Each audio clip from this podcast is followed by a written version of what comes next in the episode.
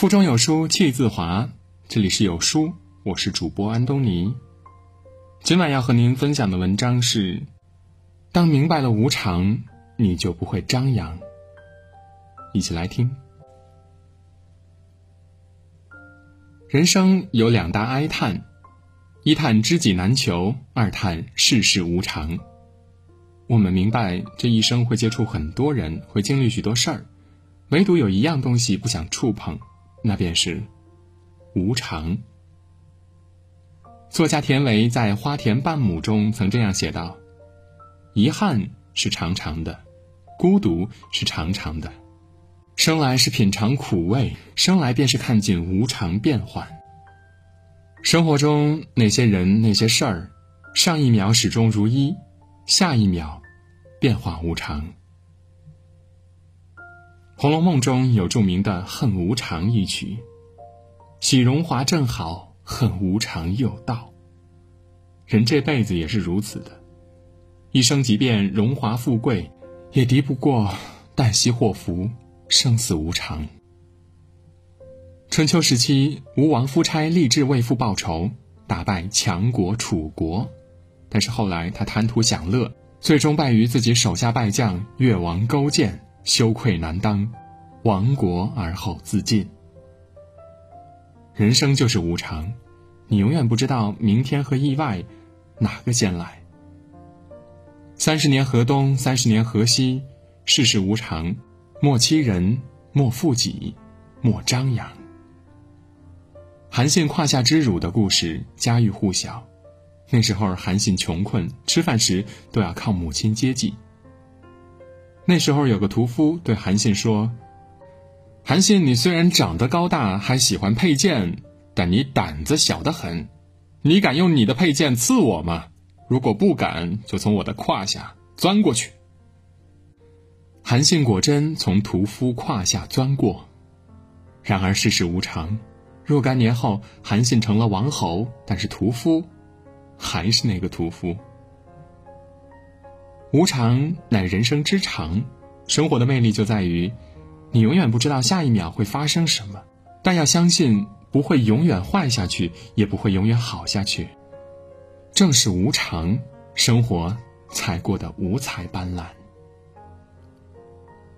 风光得意总有时，跌宕起伏才是人生，随遇而安才是面对无常最正确的心态。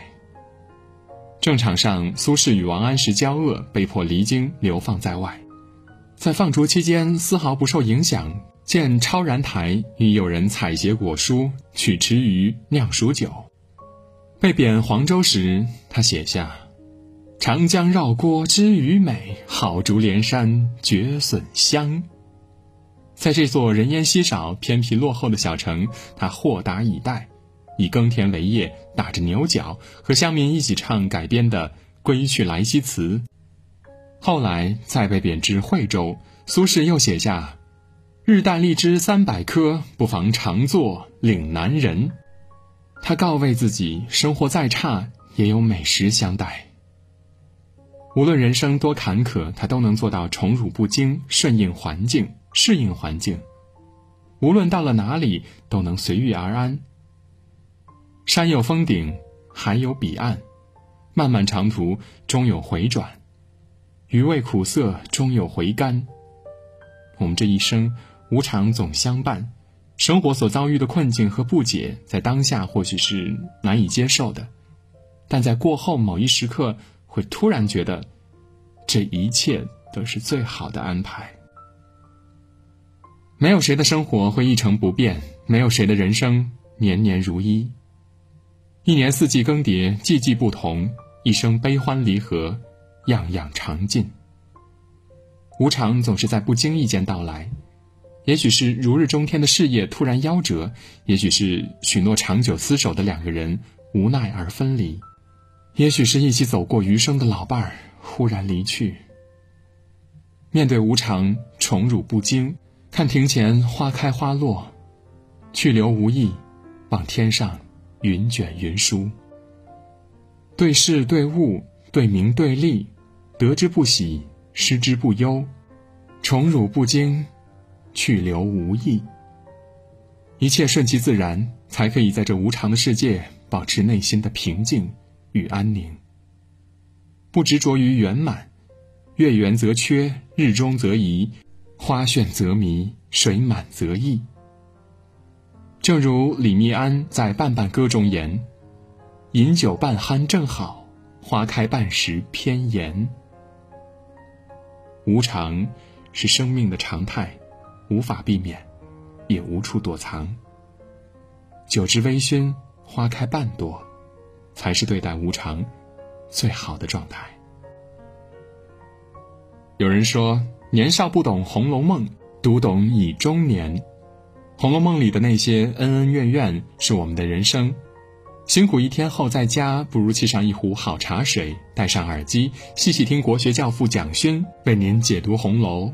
限时一百九十九位，免费。下拉至文末，扫码即可进群聆听。腹中有书气自华，读一本好书，品一段人生。